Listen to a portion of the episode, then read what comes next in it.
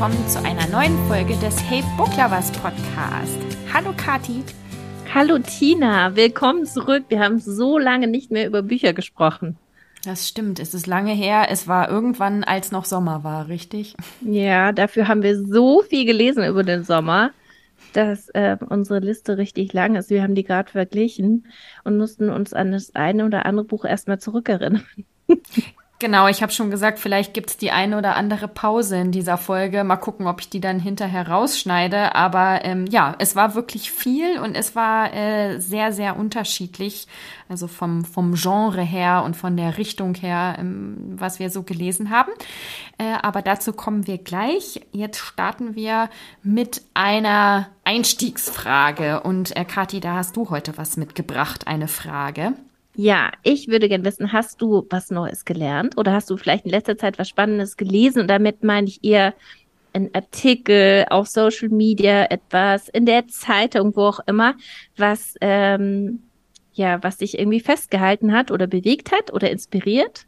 Mhm. War da irgendwas bei dir? Ähm, da ist immer was. Also auf diese Frage kann ich dann, glaube ich, äh, immer mit einer ganzen Podcast-Folge antworten. Aber äh, weil wir ja heute über Bücher sprechen, ist mir da eine, äh, ein ganz bestimmter Artikel eingefallen. Und zwar habe ich, ich glaube, in der letzten Folge vom Hey Book Lovers Podcast habe ich das Buch äh, This Time Tomorrow von Emma Straub vorgestellt. Da geht es um Zeitreise und ähm, da ist die Protagonistin, die immer wieder zurück ähm, zu ihrem 16. Geburtstag ähm, reist und versucht zu verhindern, dass ihr Vater ähm, in der Gegenwart verstirbt. Also sie versucht immer in ähm, bei diesen Zeitreisen irgendetwas so zu ändern, dass ihr Vater vielleicht dann äh, noch am Leben ist an ihrem 40. Ähm, Geburtstag. Und äh, die Autorin, Emma Straub hat jetzt gerade vor ein paar Tagen ein Essay veröffentlicht und da geht es darum, dass ihr Vater, äh, Peter Straub, äh, jetzt gerade, hm, ich glaube es noch nicht so lange her, tatsächlich verstorben ist. Und das ist sozusagen äh, ein Essay, wo sie nochmal beschreibt, warum sie dieses Buch geschrieben hat. Und ähm, ihr Vater, der war selber Schriftsteller, wie ähm, er ähm, ihr Schreiben beeinflusst hat und ähm, ja, so diese ganze ähm, ihre Geschichte, aber auch, wie sich das jetzt so in den letzten Monaten alles entwickelt hat. Und das ist ein ganz ähm, persönliches Essay. Es gibt nochmal Hintergrundinformationen zu der Geschichte, die mir wirklich richtig gut gefallen hat. Also es war wirklich eines der besten Bücher, was ich nicht nur dieses Jahr, sondern überhaupt gelesen habe.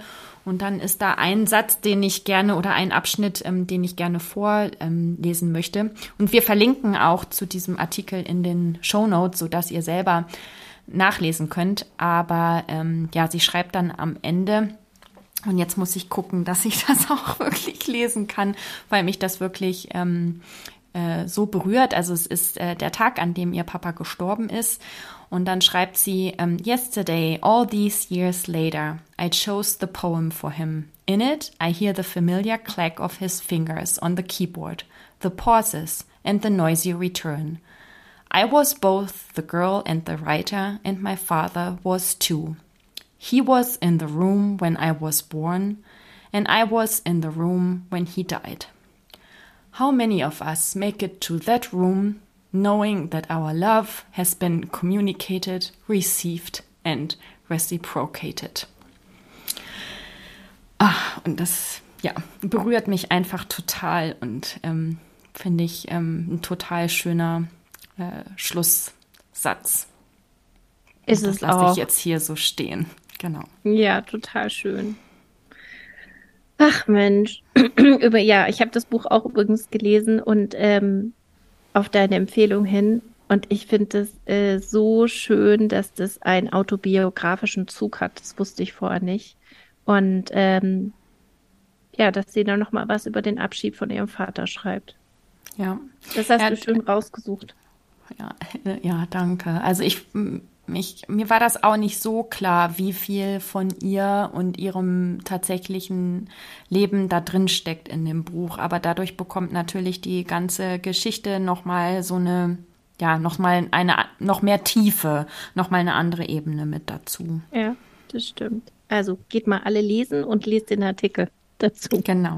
Ja, das Buch und den Artikel, genau. Und äh, Kathi, wie ist bei dir? Hast du auch was ähm, Neues gelernt oder was, ja, irgendetwas ähm, gelesen, gehört, äh, was dich äh, bewegt hat oder dich zum Nachdenken gebracht hat? Ähm, mich hat ein Gespräch über das Buch Homo Deus ähm, von, weiß nicht was, Yuval Noah Harari, das ist ein Professor für Geschichte an der Universität von Jerusalem, der hat ein paar Bücher geschrieben und ähm, mein Mann hat das Buch gelesen als erstes und ähm, hat mir dann in Etappen, immer wenn er ein Kapitel weiter war, haben wir darüber gesprochen. Ähm, eine kurze Geschichte der Menschheit und wie unsere Spezies die Erde erobern konnte. Darum geht's also wirklich vom Anfang, wie die Menschen zuerst nur konzentriert waren auf Überleben. Ähm, ja, es ging vor allem darum, den Hunger zu stellen, Krankheiten zu überleben und äh, Kriege noch in den letzten Jahrhunderten. Und heute stehen wir eben, haben wir das mehr oder weniger überwunden. Klar, die Kriege sind immer noch da, aber medizinisch wird's besser. Die Versorgung ist in vielen Teilen der Erde wirklich viel besser. Und ähm, ja, jetzt gibt es einfach andere ähm, ja, Parameter, die uns beeinflussen, interessieren. Und da sind viele Punkte aufgekommen, über die ich ähm, noch nicht nachgedacht habe, beziehungsweise die auch so ein bisschen das äh, um mich rum widerspiegeln. Einmal natürlich, was wird mit unserem Planeten passiert? Wie wir haben ihn bisher schon ausgebeutet. Was machen wir mit dem Rest und wie sorgsam gehen wir damit um? Und dann natürlich auch so Fragen wie, was bleibt, ähm, also wenn der, wenn der Humanismus schwindet, weil wir immer mehr Maschinen und so weiter einbeziehen, die um, uns imitieren, ähm, ja, was passiert dann mit dem Mensch, ja, und ähm, unserer Ethik. Und ähm, also ganz spannende Gespräche hatten wir darüber. Und im Kleinen natürlich auch ähm, ähm, dieses, was ich jetzt ganz auf Social Media auch ganz arg sehe, dieser Wunsch, sich ständig zu optimieren als Mensch, ähm, ob das die Ernährung ist, ob das per Sport ist, ob das ähm, im Arbeitsverhalten ist, ob das im der Leistungsfähigkeit ist oder noch glücklicher zu sein, dass der so groß im Menschen ist. Ähm, ja, und er spricht eben auch in dem Buch darüber, wohin uns das wohl führen wird. Also ähm, ganz spannende Gedankenspiele und bei dem einen oder anderen vielleicht auch, ähm, dass der Mensch da auch an einem Weg ist, der ja ja unbeweglich ist, ja, also der wird unweigerlich sozusagen, wird der wohin laufen. Also ja, ich fand es äh, total schön, dass wir uns da austauschen konnten mhm. und ähm, habe da viel mitgenommen. Okay, hm. auch gut. Ja. Ja. Also haben wir schon zwar wieder zwei Bücher gut angesprochen, ja. nur kurz angerissen. Ähm, wir haben jede Menge Bücher heute dabei, ganz bunt durchgemischt, wie Tina schon gesagt hat. Und ähm, ich glaube, wir legen gleich mal los mit einem Buch, das Tina gelesen hat diesen Sommer und ähm, mir dann von Urlaub zu Urlaub geschrieben hat, das musst du lesen. Das musst du lesen. Eigentlich waren es zwei. Und ähm, das erste ist das Buch ähm, The Measure von Nikki Ehrlich.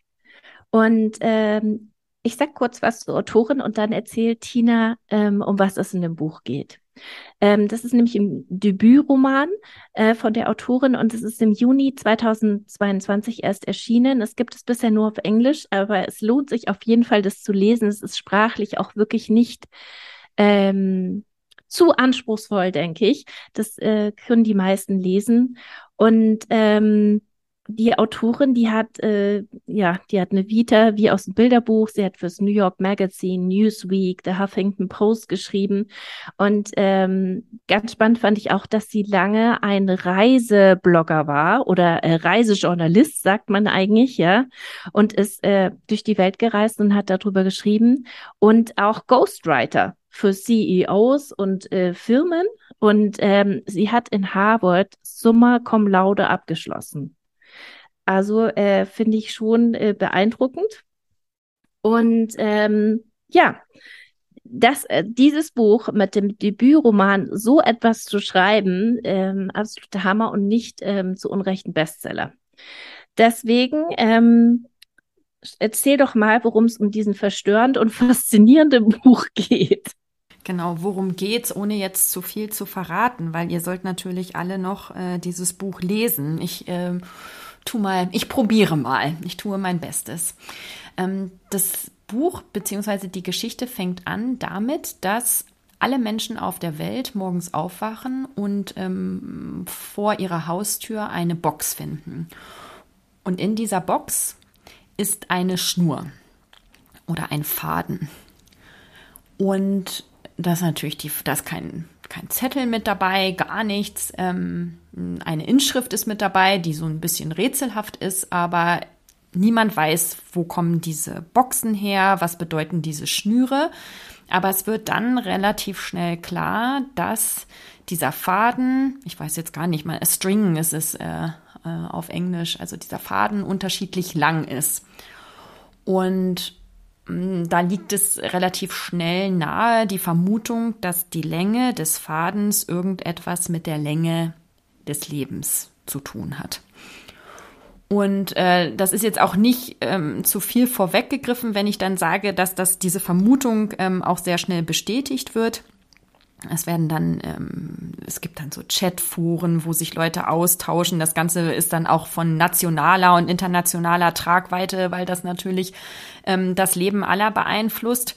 Aber äh, wir als Leser begleiten, äh, ich glaube, das sind so acht verschiedene Personen, die sich erstmal gar nicht kennen, ähm, auf ihrer einmal ihrer Entdeckungsreise, wenn sie diese, wenn sie diese Box entdecken und äh, begleiten diese Personen auch dabei, wie sie damit umgehen, ähm, ob sie überhaupt diese Box öffnen und äh, sich die Schnur angucken oder nicht und wie sie dann eben damit umgehen, wenn sie herausfinden, dass ihre äh, Schnur nicht äh, besonders lang ist. Und das ist so abwechslungsreich, also die Kapitel wechseln immer hin und her zwischen den einzelnen Figuren, die sich dann untereinander auch ähm, treffen, kennenlernen, Berührungspunkte miteinander haben. Also im Laufe der Geschichte merkt man dann, aha, der hat was mit dem zu tun und ähm, in dieser Geschichte spielt dann dieser Mensch eine Rolle. Das löst sich dann alles auf. Das ist sehr, ähm, das ist sehr spannend, weil man wissen möchte,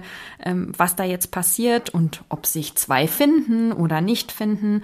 Und es ist auch ähm, es schwingt auch immer so diese Frage mit, äh, dass man als Leser sich fragt, was würde ich denn machen? Was würde ich denn machen, wenn ähm, auf einmal so eine Box vor meiner Tür steht? Würde ich sie öffnen? Würde ich es wissen wollen, wie lang mein Faden ist? Wie würde ich damit umgehen, wenn ich herausfinde, dass mein Faden nicht lang ist? Und das sind alles so existenzielle Fragen, mit denen sich die Protagonisten beschäftigen. Und es ist, ähm, so wie Kathi schon gesagt hat, es ist auf der einen Weise, äh, auf der einen, ähm, auf eine Art und Weise ist es verstörend, aber es ist auch total berührend und total schön. Ähm, ganz die Liebe, Familie, Beziehungen, das sind so Themen, die da eine ganz, ganz große Rolle spielen.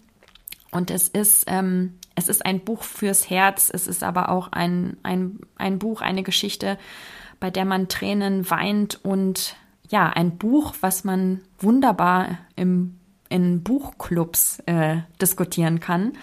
Und das ist auch etwas, was wir machen werden in unserem Buchclub. Und äh, ja, ist ein, eins der, oh, das siehst jetzt sage ich schon wieder, eins der besten Bücher, die ich jemals gelesen habe. Es kann bei mir schon keine keine Auszeichnung mehr sein, wenn ich das zweimal in einer Podcast-Folge sage. Aber es ist wirklich ein sehr, sehr gutes Buch. Absolut. Also äh, kann ich dir nur äh, voll zustimmen.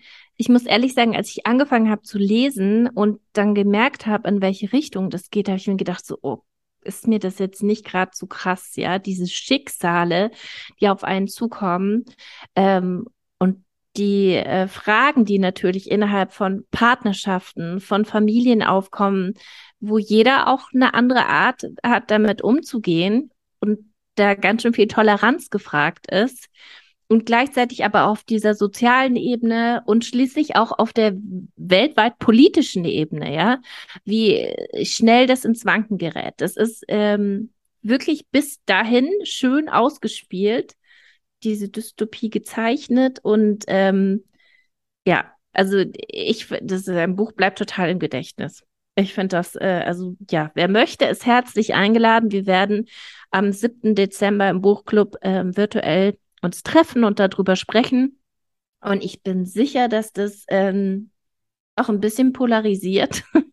Und äh, da kommen aber die besten Diskussionen auf. Ja, und du hast schon recht, es kann tatsächlich sein, dass es den einen oder anderen abschreckt, weil, wie ich das ja auch gerade gesagt habe, man kann nicht diese Frage von sich selber fernhalten, wie würde ich denn reagieren? Weil man durch diese vielen unterschiedlichen Perspektiven auch selber gezwungen wird, ähm, sich in diese Perspektive und dann in die andere rein zu versetzen und so selber auch ähm, viele Denkanstöße bekommt. Also ich glaube, man schafft das als Leser nicht, sich da komplett von zu distanzieren, ohne ähm, selber auch über diese Frage nachzudenken.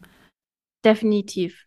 Definitiv. Also das ist, was aufkommt, und das macht es am Anfang, glaube ich, auch ein bisschen so verstörend, weil das Buch so gut geschrieben ist, dass man reingezogen wird und dranbleiben möchte, aber merkt, man kommt nicht ähm, also erstmal, man nähert sich den Charakteren total und man kommt aber nicht umhin, sich selber auch ähm, die Fragen zu stellen. Ja. Also, und äh, sag mal, Kathi, hast du das Buch äh, The Immortalists äh, gelesen? Nee, das habe ich nicht fertig gelesen. Ich habe das angefangen und bin stecken geblieben. Ich konnte, das ist ja eine ähnliche, ähm, ähm, ähnliche ähm, Aufstellung oder die ähnliche Idee aber das hat mich nicht in seinen Bann gezogen. Was wolltest du, wolltest du es vergleichen? Ja, weil das war, äh, an, an das Buch musste ich auch gleich denken und das ist schon ein paar Jahre her, dass ich das gelesen habe. Da geht es darum, das sind, glaube ich, vier Geschwister, die zu einer Wahrsagerin gehen und die Wahrsagerin sagt jedem der Geschwister den Todestag bevor. Und die glauben dann erst nicht daran und dann bewahrheitet sich das dann aber mhm. ähm, im Laufe der Zeit. Und das ist eben auch ähnlich, äh, auch so die Fragestellung, wie gehe ich damit um, wenn ich den Tag meines Todes kenne und, und was macht das mit meinen Beziehungen und mit einer Familie? Und daran mhm. habe ich sofort gedacht, als ich angefangen habe, äh, The Measure zu lesen. Das glaube ich. Das es ist, glaube ich, auch ein Buch, was, ähm, was man zur richtigen Zeit lesen muss. Also vielleicht war das gut, dass wir das im Sommer im Urlaub gelesen haben und ja. nicht in so einer düsteren, grauen, kalten Herbststimmung.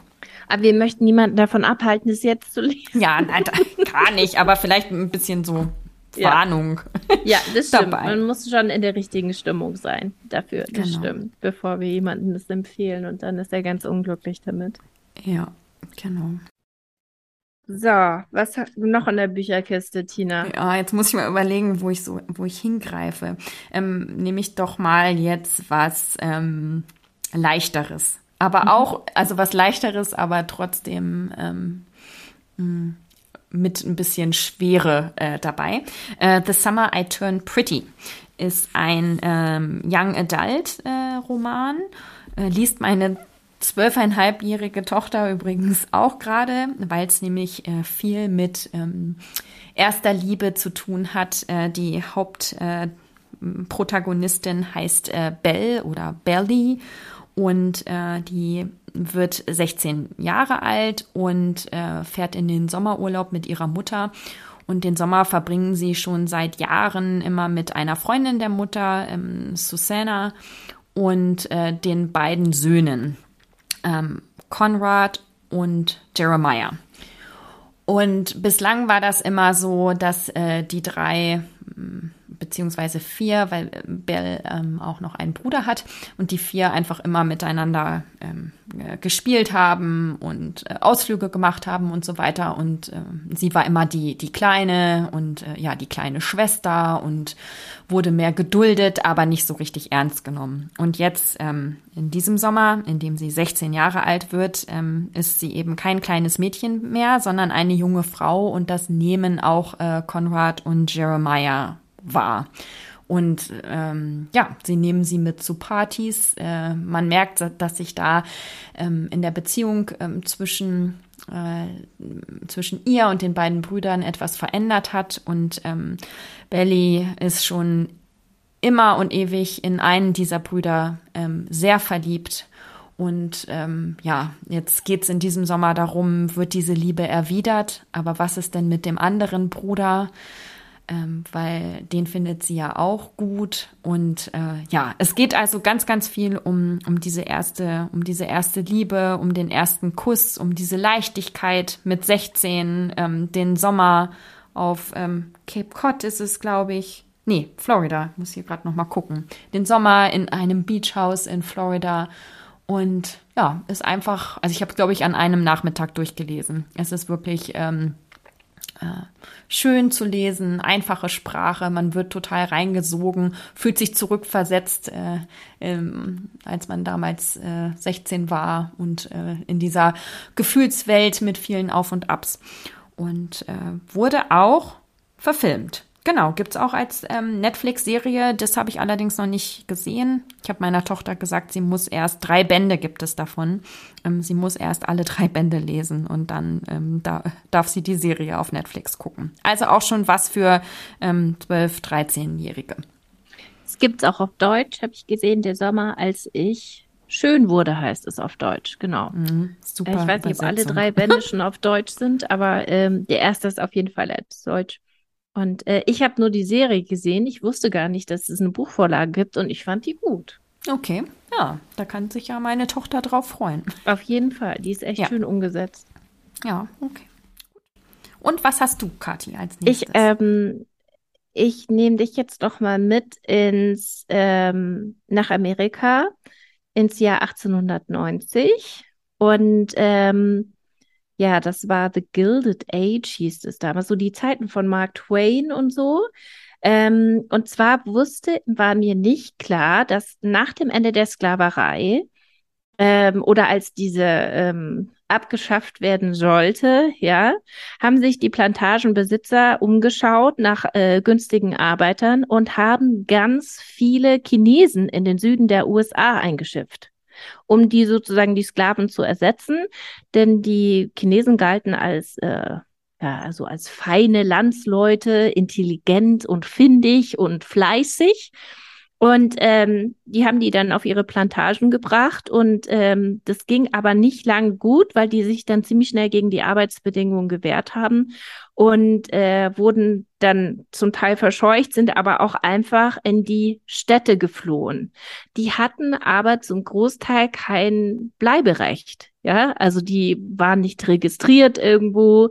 Das waren diese ähm, gehörte zu diesen unsichtbaren Menschen und ähm, das war die eine der ersten Wellen, so wie ich das verstanden habe, von einer großen Menge asiatischer Menschen, die in die USA gekommen ist und sich dann dort verteilt haben, ähm, aber mehr oder weniger unsichtbar gelebt haben. Und ähm, also ich hatte das vorher noch nie gehört. Und es war tatsächlich dann auch danach, um zu verhindern, dass noch mehr kommen, gesetzlich bis, glaube ich, 1940 oder so verboten, dass die ihre Verwandten nachkommen lassen durften. Das heißt, viele ähm, die Arbeiter, die dann äh, damals ähm, hingegangen sind, ja unter falschen Versprechungen, um dort sich ein anderes Leben aufzubauen, durften dann nicht mal ihre Familie nachholen und waren dort sehr, sehr einsam. Und da kommen wir auch zu dem Buch, das heißt The Downstairs Girl von Stacey Lee. Und ähm, das geht um die 17-jährige Joe Kwan und die arbeitet als ähm, Ladies Maid, also als äh, was ist das? Zofe sagt man ja auch nicht, sondern sie ist in einem reichen Haushalt angestellt, ja, um der Tochter zu helfen bei allen möglichen ähm, Haus, also mit Haushaltstätigkeit, aber natürlich jetzt zur Seite auch stehen, auch als äh, Zugehfrau und wenn sie ausreitet. Und ähm, sie ist in diesem Haushalt auch schon ganz lange, da ihr Ziehvater ähm, dort in den Stellen arbeitet, ist sie schon als kleines Mädchen mit dort aufgewachsen, hat dann später die Stelle, äh, die Stelle bekommen. Und ähm, nachts arbeitet sie als äh, anonyme Kolumnistin bei einer Zeitung ähm, die dringend neue Abonnenten braucht, um zu überleben. Als hat sie eine Kolumne, die heißt Dear Miss Sweetie und da werden ihr Fragen gestellt, ähm, sehr viel von Frauen, auf die sie sehr ehrlich antwortet. Und ähm, ja, sie führt dieses äh, Doppelleben. Sie lebt auch unter einem Gebäude sozusagen in einem unbekannten Keller mit einem Zugang durch irgendwelche Hinterhöfe. Dort lebt sie eben mit ihrem Ziehvater. Sie müssen immer aufpassen, dass niemand sieht, dass sie da reingehen und ähm, dass niemand sie bemerkt. Und ähm, eigentlich müssen sie weiter unsichtbar bleiben weil sie eben nicht richtig geduldig sind. Und sie hat auch nicht so, weiß auch nicht genau, ähm, wer ihre Eltern wirklich sind. Also es gibt anscheinend einen Vater, der aber nicht mehr da ist, der anscheinend eine Beziehung hatte mit einer äh, Weißen, aber so genau will ihr da niemand oder kann ihr auch niemand Auskunft geben. Und ähm, ja, sie beschäftigt sich immer mehr mit ihrer Kolumne, die wird immer populärer. Die Frauen ähm, stellen immer konkretere Fragen, die ähm, natürlich mit der Rolle zu der damaligen Zeit als Frau zu tun haben und sie antwortet relativ feministisch, was sie bei den Frauen große Anerkennung einbringt und bei den Männern eine Riesenaufruhr. Die wollen nämlich natürlich am liebsten diese Miss Sweetie auswendig machen und aus dem Weg räumen. Denn ähm, die Frauen zu Hause sind ähm, gehen auf die Barrikaden und äh, das gefällt ihnen überhaupt nicht, dass der so ein anderes ähm, Identitätsbild entsteht.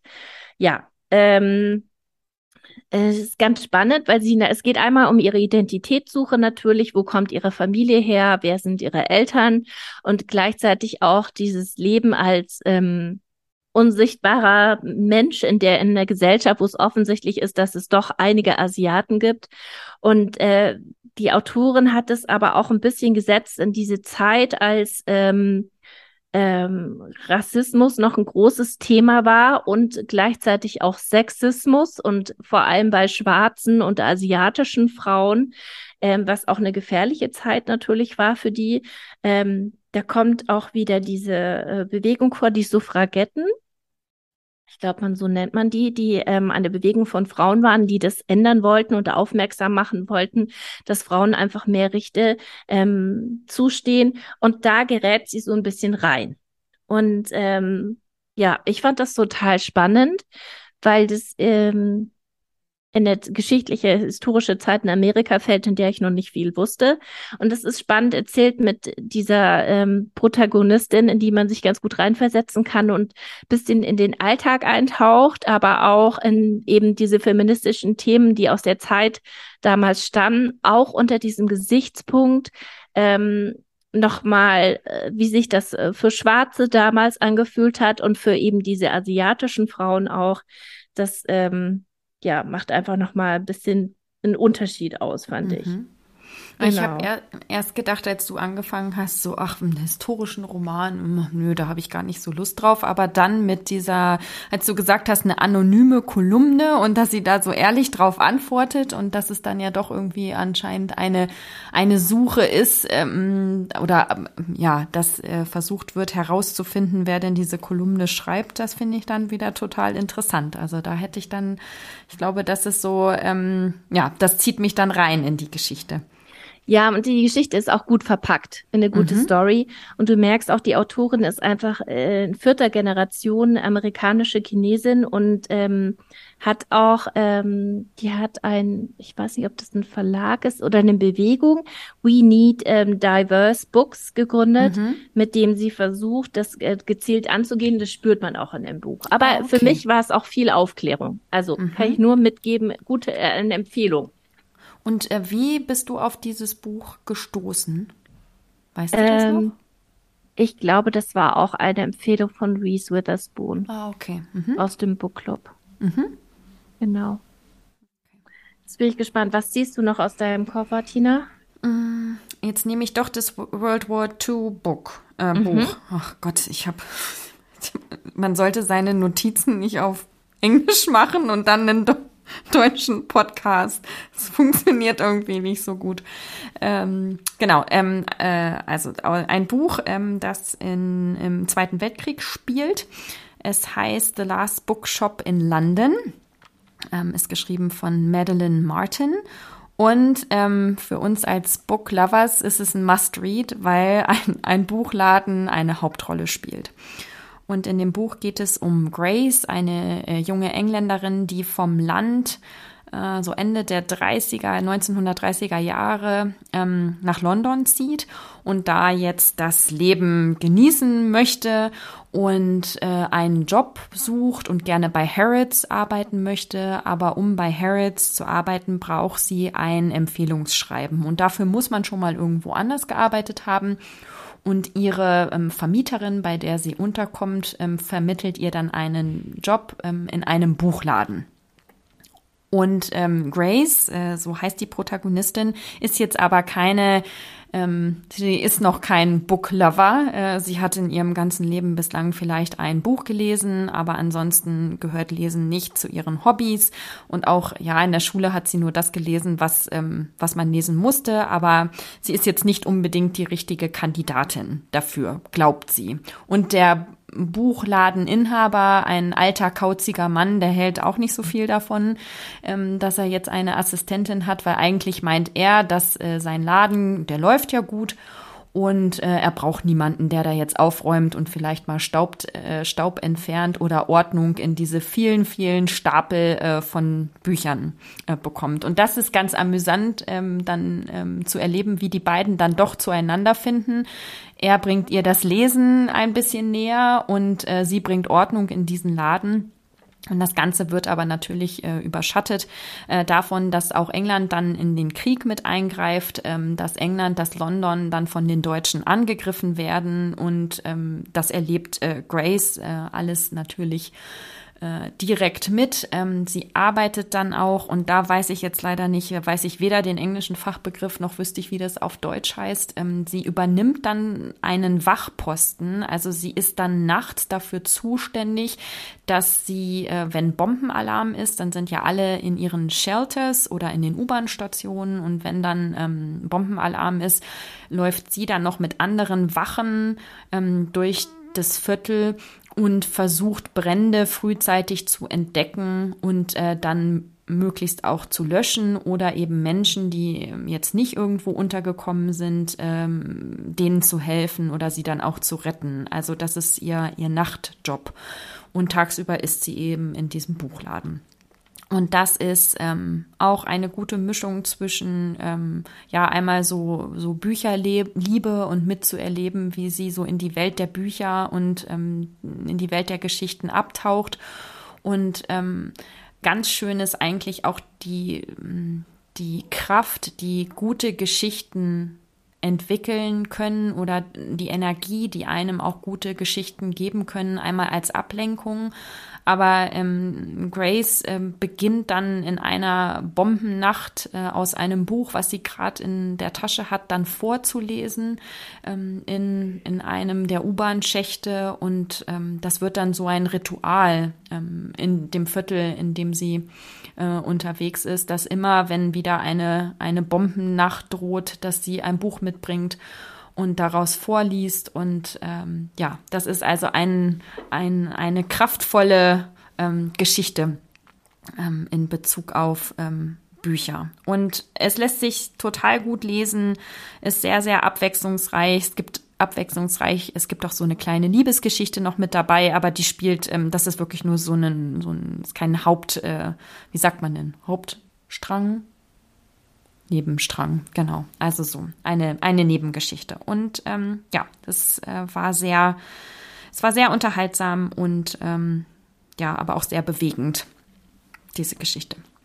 Also du hast mich jetzt schon so sehr mitgenommen, wie du es erzählt hast, war ich schon voll dabei, wie sie in der U-Bahn saß und gelesen hat. Ja, also im U-Bahn-Schacht, genau. Ja. Da, ja, da, da sind die zur, zum Schutz das, haben äh, die Menschen sich zurückgezogen, ja. Ja, das kann man sich schon total gut vorstellen. Naja, schau, ist auch historisch. Historisch ja. verpackt in eine gute Geschichte. Ja. Wo man auch genau. wieder ein bisschen was lernt. Ja. Genau. Jetzt bist du wieder dran. Was ziehst ja. du noch aus deiner? Ich ziehe jetzt was ganz anderes aus meiner Tasche. Und zwar das Buch Vladimir von Julia May Jones. Und zwar fällt das in meine Reihe. Ich versuche gerade Bücher zu lesen von Frauen, die in ihrer Lebensmitte stehen. Also nicht nur, aber wenn ich solche Bücher entdecke und ich habe noch eine Liste ähm, bei mir mit ein paar Büchern, die ich abarbeiten möchte. Und das war eines davon. Und ähm, ich, das hat irgendjemand auf Instagram mal vorgestellt, von dem ich noch nicht viele Tipps gelesen habe, aber ich dachte, ich probiere das mal. Und als ich angefangen habe, habe ich mir gedacht so, oh nee, das ist mir viel zu artsy. Weil das, äh, der Schreibstil schon fand ich sehr literarisch, wenn ich das so sagen kann, ist. Also ähm, ich habe es auf Englisch gelesen. Ähm, da habe ich gedacht, nee, ich bleibe jetzt dabei, weil ich jetzt wissen will, wohin es mich führt. Und das ist eine Professorin für Englisch an einer kleinen Uni in Amerika. Und äh, die arbeitet dort und ihr Mann ist auch Professor ähm, an der Universität. Die beiden sind schon lange verheiratet und ähm, ihr Mann wird jetzt plötzlich von Studentinnen beschuldigt, seine Position als Professor ausgenutzt zu haben und ähm, seine Macht missbraucht zu haben und ähm, ja, sie sexuell belästigt zu haben. Ähm, es von Missbrauch die Rede.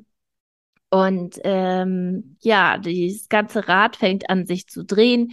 Er darf natürlich nicht mehr dort ähm, unterrichten, darf keine äh, Studentenkontakt mehr haben und eigentlich auch den Campus nicht mehr ähm, betreten.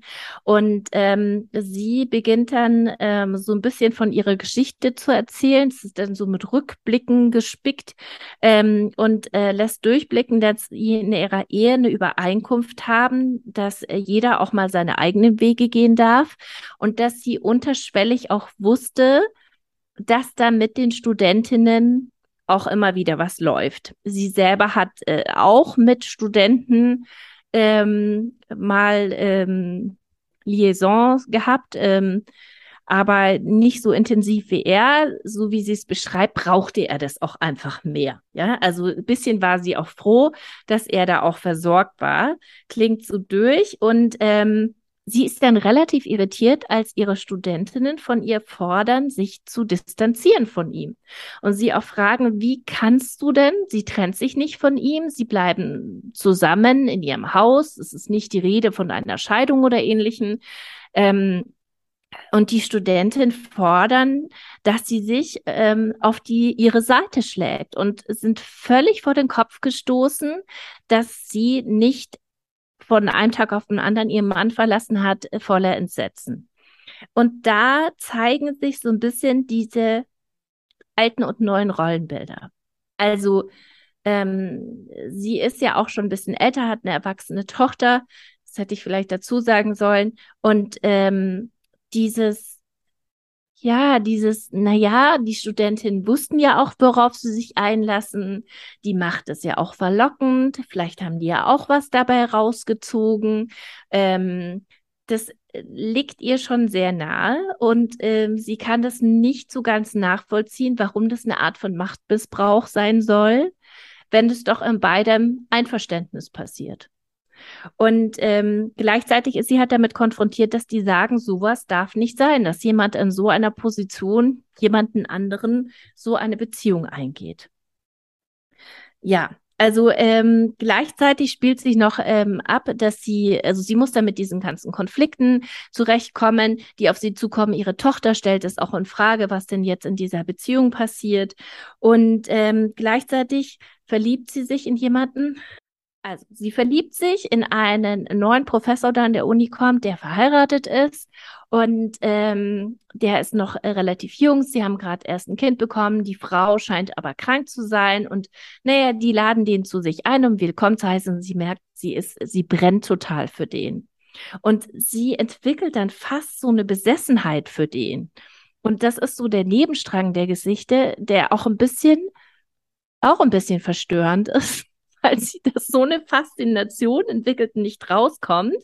Und ähm, naja, die Geschichte nimmt ihren Lauf, sowohl der eine Erzählstrang mit dem, was in der Uni passiert, was in ihrer Beziehung mit ihrem Mann passiert und was mit Wladimir passiert, eben diesem äh, jungen Professor, für den sie total, also die ist richtig heiß auf den und kann es, sie ist aber auch selbst so überrumpelt, ja, davon, was für Gefühle sie da für den entwickelt und wozu sie alles bereit ist.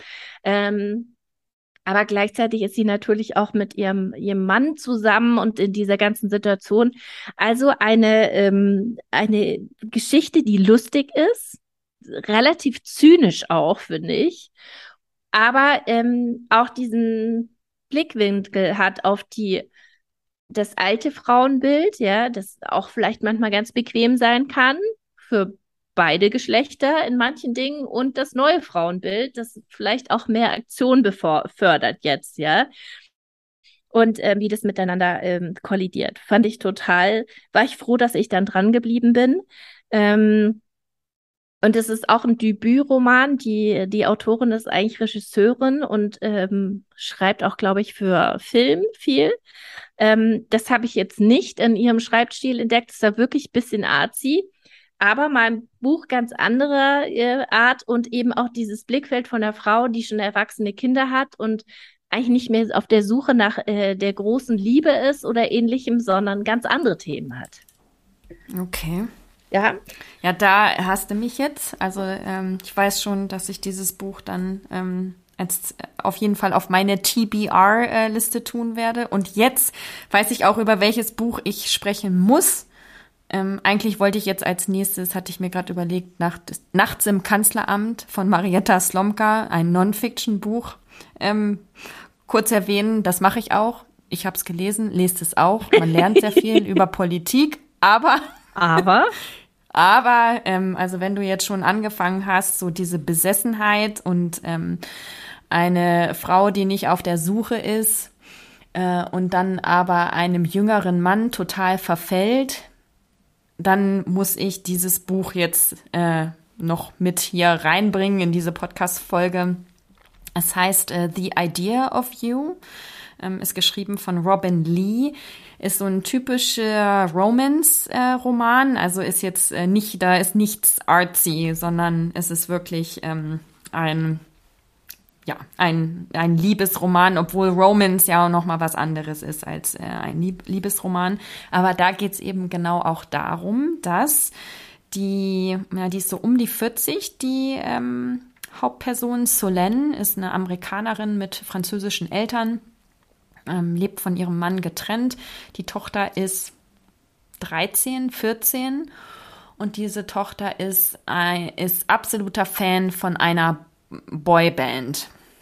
Und ähm, zu einem Konzert ähm, dieser Band haben sie Tickets und die Tochter hat dann äh, noch so ein Meet and Greet mit dazu bekommen oder gewonnen. Also so fängt die Geschichte an. Und die Mutter ähm, erklärt sich nun bereit, ähm, ihre Tochter und die Freundinnen ihrer Tochter zu diesem Meet and Greet zu begleiten. Und sie weiß auch, dass diese Band, die sind sehr erfolgreich, sind alles so Jungs ähm, um die 20. Und ähm, ja, sie ist dann also bei diesem Meet and Greet dabei. Und jetzt kann man sich das ja schon denken, ähm, dass äh, bei diesem Treffen ähm, Solène ähm, eines der Sänger, der heißt Hayes und äh, ja, der fällt ihr sofort ins Auge und das Ganze wird, das, wie sagt man denn, das trifft auf oh, dieses Tina, make a mental note. Nächstes Mal muss ich, warum habe ich Englisch? Das, wenn's Was hast du denn auf sind, Englisch geschrieben? ähm, das kann ich auch nicht lesen, was ich geschrieben habe. Also Mutual Attraction, genau. Ja. Ähm, ja. Ist äh, auf jeden Fall da. Also es trifft da. auf Gegenliebe ja. oder Gegenseitigkeit. Genau. Und äh, ja, die beiden fangen dann ähm, eine Affäre an. Also erstmal ähm, denkt man und auch die Solène, na ja, das ist jetzt mal so für einen Abend oder eine Nacht.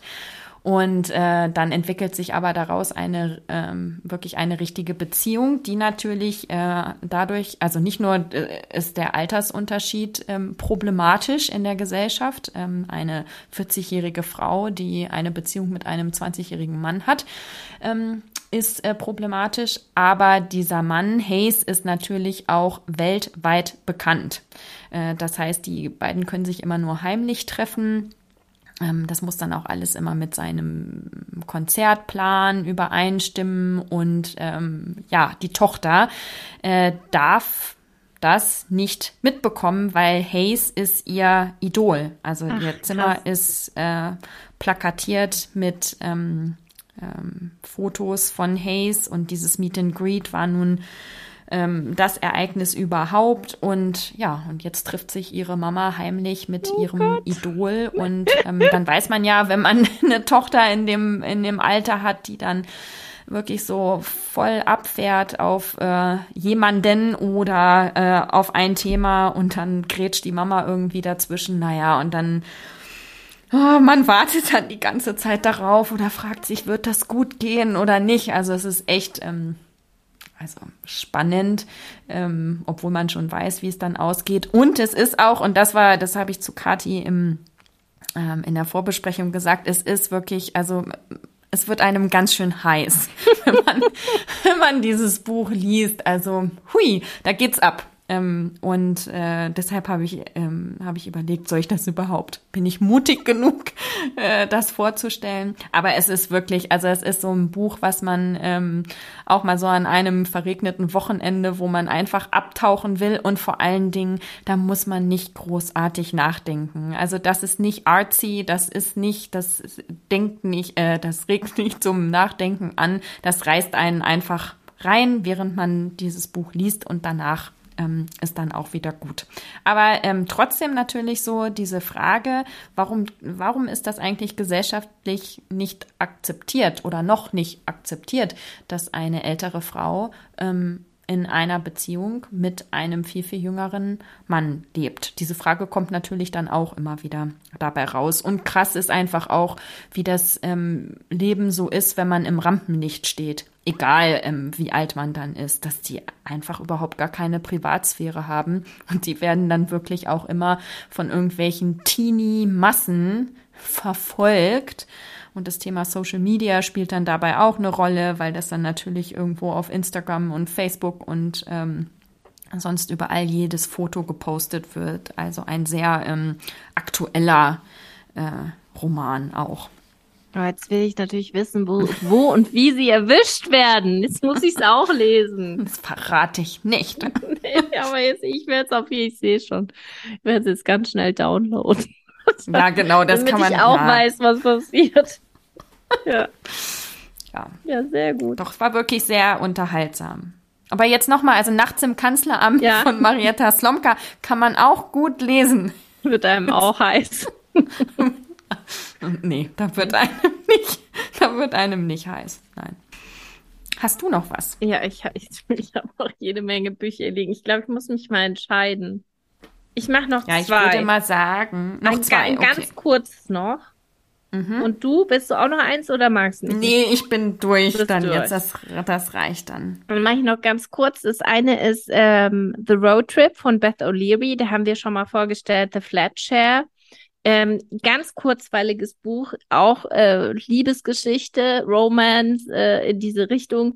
Und zwar geht es darum, dass Eddie und ihre Schwester, also ein Mädchen, eine junge Frau, Eddie und ihre Schwester fahren zu einer von England zu einer Hochzeit nach Schottland.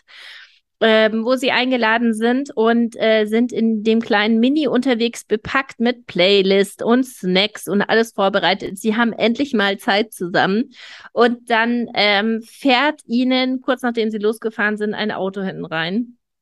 Und in diesem Auto sitzt auch noch zufälligerweise der Ex von Eddie und sein bester Freund.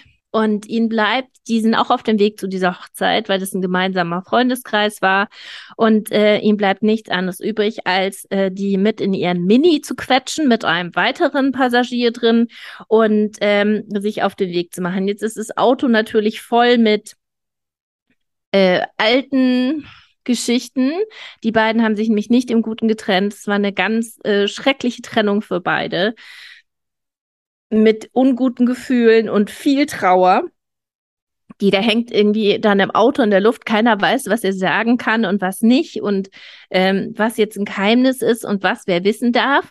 Und dann springt die Geschichte zurück, so an die Anfänge, als die beiden sich kennengelernt haben. Eddie hat nämlich vor einer Weile, vor ein paar Jahren, ihre Schwester zusammen ein ähm, Landhaus in Frankreich gehütet und über den Sommer sollten ähm, wohlhabende Gäste kommen, für die sie so ein bisschen ähm, unterstützen sollten und im Haushalt helfen. Und dies war die Familie ihres Ex-Freundes gewesen. So haben sie sich kennengelernt und es ist eine heiße Liebensgeschichte, wie sie sich da kennenlernen und ähm, zueinander finden und merken, dass sie einfach füreinander geschaffen sind. Und da war auch schon der beste Freund von ihm dabei, der da überhaupt nicht mit einverstanden war mit dieser Verbindung. Und ähm, naja, es springt dann immer zurück in das Auto, in ähm, neuen Unwägbarkeiten auf dem Weg nach Schottland, die aufkommen, wo sie dann als Gruppe bisschen zusammenarbeiten und zusammenhalten müssen und jeder Charakter so bisschen seine Eigenheiten zeigt und gleichzeitig dann immer diesen Sprung zurück in die Vergangenheit, wo die Liebesgeschichte der beiden ähm, aufgearbeitet wird. Und ähm, in dieser Fahrt klären sich aber auch Dinge auf, die es ermöglichen, dass die beiden sich wieder ein bisschen annähern. Mehr sage ich jetzt nichts mhm. dazu, aber das ist ein total schönes Read-Away-Book, einfach wie du gesagt hast vorher auch, ein Wochenende einkuscheln in der Decke mit Tee und äh, abtauchen das passt perfekt. Mhm. The Road Trip heißt das, genau. Okay, ich habe hier schon meinen Kindle offen und ja. lad's schon runter parallel. Und dann habe ich noch was ganz anderes, das ein bisschen in Richtung Zeitreise geht, weil wir da vorher drüber gesprochen haben. Ähm, das heißt Wrong, Wrong Place, Wrong Time von Gillian ähm, McAllister. Und ähm, das, das ist ein äh, seltsames Buch gewesen am Anfang. Es geht nämlich darum, dass Jen ähm, ist Mama, sie hat einen Sohn, der ist 17 Jahre alt, äh, sie ist verheiratet. Ich glaube, sie leben in England. Ja, ich glaube, es war England. Und sie ist noch wach. Toni, ich erzähle jetzt was und das ist nicht für deine Ohren bestimmt. Du musst bitte rausgehen. Ich komme gleich. Ich mache nicht mehr so lang, okay? Machst bitte die Tür hinter dir zu. Also, Jen ist eine Mama, verheiratet, ihr Sohn ist 17 Jahre alt und ähm, es ist bereits nach Mitternacht ähm, und sie wartet, dass ihr Sohn nach Hause kommt und ähm, hört dann draußen vorm Haus Geräusche und geht raus und wird plötzlich Zeuge, wie ihr Sohn ein, von einem Mann angegriffen wird und der Sohn zieht ein Messer und tötet diesen anderen Mann. Also alles ist mit Blut durchnässt. Es ist aber klar, ihr Sohn war das. Die Polizei kommt, nimmt ihn mit aufs Revier. Und es ist eigentlich klar, da ist jetzt eine Vollkatastrophe passiert. Sie kann sich das nicht erklären, denn äh, warum sollte ihr Sohn das machen? Wer war dieser Mann? Es gibt natürlich keine Fragen auf die, äh, keine Antworten auf diese Fragen. Sie müssen dann auch nach Hause gehen, sie und ihr Mann, und das soll am nächsten Tag geklärt werden. Der Sohn muss natürlich auf der Wache bleiben. Und als sie am nächsten Tag aufwacht, stellt sie fest, sie ist ein Tag vor dem Attentat gelandet. Also sie ist ein Tag in der, zwei Tage in der Zeit zurückgereist. Sie ist natürlich total verwirrt, wie das passieren konnte und ähm, denkt, sie ist äh, total bekloppt und verrückt geworden, ja, und spricht dann natürlich mit ihrem Mann und ähm, versucht rauszufinden, was los ist mit Freunden. Und ähm, als sie am nächsten Tag aufwacht, ist sie wieder ein Stückchen in der Zeit zurückgereist. Und äh, sie ist selbst Anwältin und merkt mit Zeit, mit jedem Tag, den sie in die Vergangenheit zurückreist, dass sie ein bisschen mehr erfährt über die Personen, die an diesem Mord ähm, beteiligt waren. Und hat dann das Gefühl, sie muss diese Zeit nutzen, um rauszufinden, was der Trigger war für dieses, für diesen Mord. Ähm, sie reist dann auch in ganz unregelmäßigen Abständen in der Zeit zurück und natürlich kann sie da auch keine Nachrichten an irgendwen hinterlassen, sondern sie fängt dann an zu recherchieren über die Leute, die beteiligt waren, ähm, erfährt dann über ihren Mann Sachen, die sie nicht wusste, über ihre Familie. Ähm, sie reist, äh, ihr Vater ist äh, verstorben gewesen und trifft dann auch ihren Vater wieder. Also ein ähnlich ähm, ähm, bewegender Moment wie in This Time Tomorrow, weil sie einfach ähm, ihm auch noch mal so viel sagen möchte, weil sie weiß, dass sie ihm nicht wieder begegnen möchte und kommt aber äh, erfährt immer mehr ähm, Inhalte darüber, warum das passiert ist. Das Puzzle fügt sich zusammen und ähm, ja, also was genau sich denn auflöst, es ist total spannend. Man kann nicht aufhören zu lesen. Und es ist ähm, Time Traveling ganz anders. Also so habe ich es noch nie erlebt, ja. Es ist aber super gut aufbereitet und vor allem, was ähm, die Geschichte ist so toll erzählt. Also es ist ganz, ganz tolles Storytelling. Ich konnte da, konnte es nicht weglesen. Und ähm, ja, also die, die Autorin Gillian McAllister, die hat, glaube ich, sieben Bücher, alles Bestseller geschrieben. Äh, es lohnt sich wahrscheinlich auch, ihre anderen Bücher zu lesen. Aber ich fand diesen Ansatz, den habe ich auch wirklich, ist mir noch in keinem Buch begegnet. Und ähm, ja, ich fand das cool zusammengesetzt. Ja. Super. Ja, genau. Gut. Jede Menge Tipps. Neun Bücher. Wahnsinn. Ja, und da Ja. wären noch mehr gewesen. Da sind noch mehr, das kommt dann in einer der nächsten Folgen. Ja. Und ähm, ich fasse das jetzt noch mal kurz zusammen, jetzt am Ende. Ja. Ähm, also nicht, ich gebe jetzt keine Angst, ich gebe nicht noch mal eine Zusammenfassung von allen Büchern, aber ich sag noch mal schnell, welche Bücher wir alle besprochen haben, damit ähm, du dich dann auch daran erinnern kannst und weißt, äh, welche Bücher du dir ausleihen möchtest oder bestellen möchtest oder in deiner Buchhandlung kaufen möchtest. Also wir haben gesprochen über The Measure, über The Summer I Turned Pretty, The Downstairs Girl, The Last Bookshop in London, Vladimir, Nachts im Kanzleramt, ganz kurz, The Idea of You, The Road Trip und Wrong Place, Wrong Time. Das sind die neun Bücher aus dieser Hey Book Lovers Folge. Ja, wir hoffen, dass da was dabei ist. Nein, wir sind ganz sicher, dass da was dabei ist für dich. Ja. Ähm, ja, wir stellen ja hier nur die Bücher vor, die uns wirklich auch ähm, irgendwas gegeben haben und deswegen hängen bleiben und auf der Liste landen. Ähm, und wünschen dir ganz viel Spaß beim Lesen. Bis zum nächsten Mal. Bis zum nächsten Mal. Ciao. Tschüss.